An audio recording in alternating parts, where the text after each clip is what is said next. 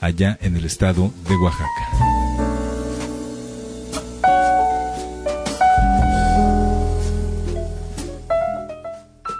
Bien, 9 de la mañana con 36 minutos tiempo del centro de la República Mexicana. Nosotros continuamos con nuestro espacio informativo de voces aquí en el día de hoy. Y eh, bueno, pues eh, todos los miércoles tenemos la participación de nuestros amigos de Senacica. El día de hoy eh, tengo ya el, el, agrado de platicar con el maestro Gerardo Palma Pereira de la Dirección General de Inocuidad Agroalimentaria, Acuícola y Pesquera de Senacica sobre la importancia de las buenas prácticas eh, maestro Gerardo Palma, ¿cómo está? Bienvenido, muy buenos días, gracias por estar con nosotros.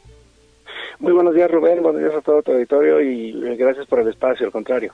Pues, eh, maestro Gerardo, eh, pues platíquenos, por favor, la, importa la importancia de las buenas prácticas, eh, pues en estos rubros, en, la, en, en, la, en el rubro acuícola y en el rubro pesquero, por favor, platícanos de, de, qué se trata esto, maestro Gerardo.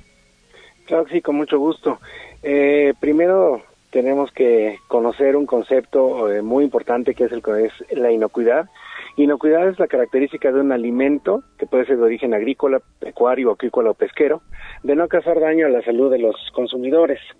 El Senacica ha implementado algo que se llama sistemas de reducción de riesgos de contaminación, que son las medidas y procedimientos establecidos por la Secretaría para garantizar que los bienes de, de origen agrícola, pecuario, agrícola, pesquero, o sea, los alimentos, se produzcan y procesen en óptimas, en óptimas condiciones sanitarias.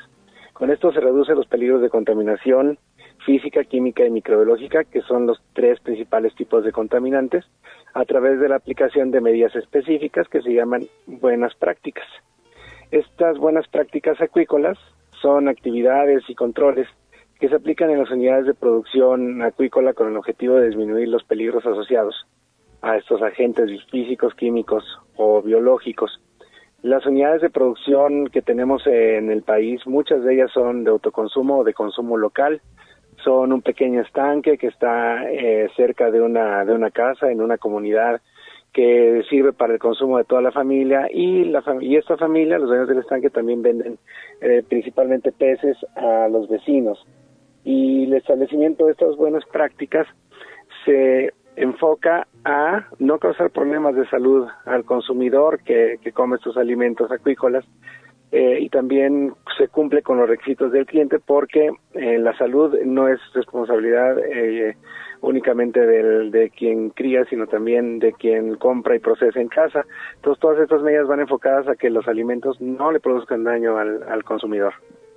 Híjole, pues eh, es una actividad que como bien enmarca usted, eh, pues eh, es, es, necesario tener en cuenta el proceso a través del cual nosotros pues también cocinamos nuestros nuestros productos ya que hemos ido a, este al mercado a la plaza al supermercado por por nuestro por nuestros productos. Bueno pues es importante eh, saber cómo conservarlos. Acerca de esto de esto mismo eh, maestro Gerardo a veces em, eh, a veces hay, hay alimentos que consumimos o productos que, que ya encontramos en el mercado y que traen alguna recomendación de cómo conservarlos a lo mejor en el refrigerador incluso hasta de cómo cocinarlos pero qué, pasa en el caso de eh, los eh, alimentos que no tienen este estas recomendaciones. Eh, ¿Qué podemos hacer en estos casos? ¿Qué, se recomienda para la gente cuando no tiene esta información tan a la mano?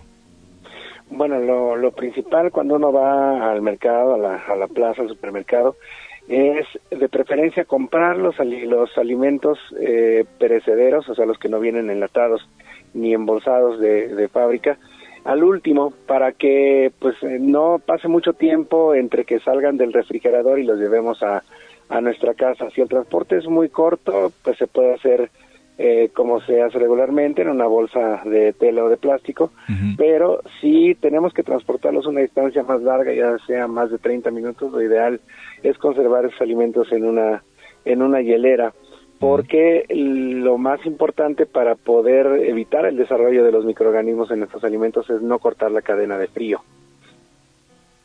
Híjole, sí, es, es eh, y, sobre todo en, en, estos lapsos, ¿no? Como usted decía, de 30 minutos, eh, bueno, pues obviamente eh, a veces desconoce uno cuánto, tiempo pues puede ser como el óptimo para para que permanezcan en una temperatura distinta, sobre todo cuando lo, pues bueno, cuando no lo venden, probablemente vamos a pensar en, en el pescado o en la o en carne roja, eh, que bueno, pues sí, si pasan más de este tiempo, pues eh, podríamos estar pensando que empieza entonces un proceso de descomposición del producto.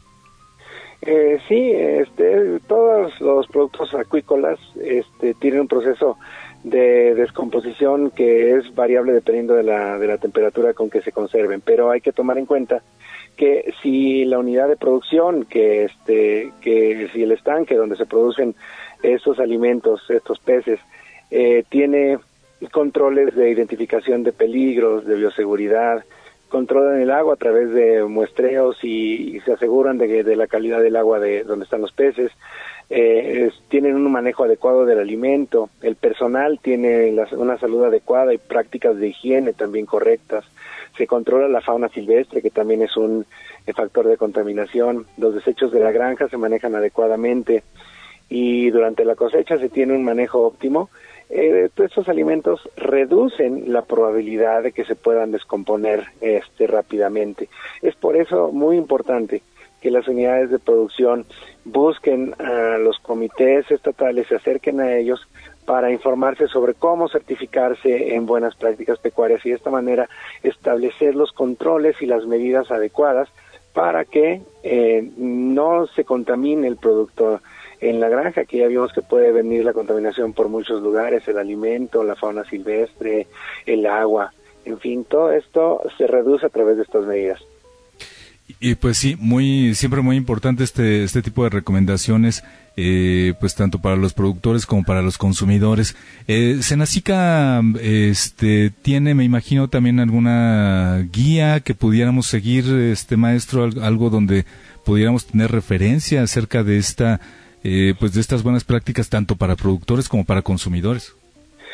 Sí, claro que sí, en la página web del Senacica, que es www.gov.mx, diagonal Senacica, en la sección de inocuidad agroalimentaria, ahí van a encontrar este, la parte de productos acuícolas, en donde pueden consultar los manuales de, este, de implementación de buenas prácticas. Hay un manual para peces, un manual para camarón, un manual para ostión, para todos los productos acuícolas, inclusive uno para de, buenas prácticas a bordo en embarcaciones menores. También tenemos certificadas este, eh, flotillas de embarcaciones menores que capturan langosta y pulpo. Entonces ahí pueden este, informarse sobre todas las medidas que deben de, implementar y nuevamente invitarlos a que se acerquen al, al comité. El comité les, les, les va a, el comité de sanidad Acuícola les va a brindar asesoría gratuita, inclusive a las unidades de producción en algunos estados, dependiendo de las necesidades, se puede este, aportar algunos complementos como sanitarios portátiles, mallas, etcétera. Estos son en comodato. Si en algún momento se requiere este, en otra unidad, pues se les se les pedirá a la unidad que lo tiene porque están como como en préstamo. Entonces, pero finalmente son apoyo para que se sigan estas estas guías, ¿no? Muy bien. Pues, eh, maestro Gerardo Palma, eh, de la Dirección General de Inocuidad Agroalimentaria, Acuícola y Pesquera de Senacica, le agradezco muchísimo, de verdad, eh, que nos haya brindado estos minutos para platicarnos acerca de la importancia de las buenas prácticas, tanto para productores como consumidores, y pues al momento de adquirir nuestros productos y, bueno, pues sobre todo lo que vamos a llevar a la mesa con nuestras familias. Muchas gracias, maestro.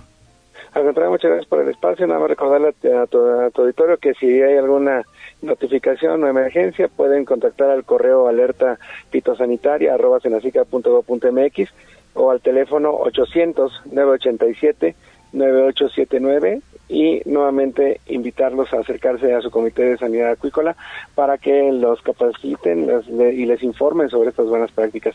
Y finalmente agradezco el espacio y agradezco la atención de tu auditorio. Gracias, gracias maestro. Al contrario, muchas gracias a usted por eh, brindarnos este, este tiempo para platicarnos de esto. Muchas gracias. Hasta luego. Estamos para servirles. Muy bien. Hasta la próxima. Bien, pues vamos a hacer una pausa. Regreso con todos ustedes en un momento más a Voces. Tenemos a la doctora Crisel en un par de minutos. Gracias por hacernos parte de tu día a día. Escucha Voces totalmente en vivo para todo el país. Sé testigo del acontecer de México y el mundo.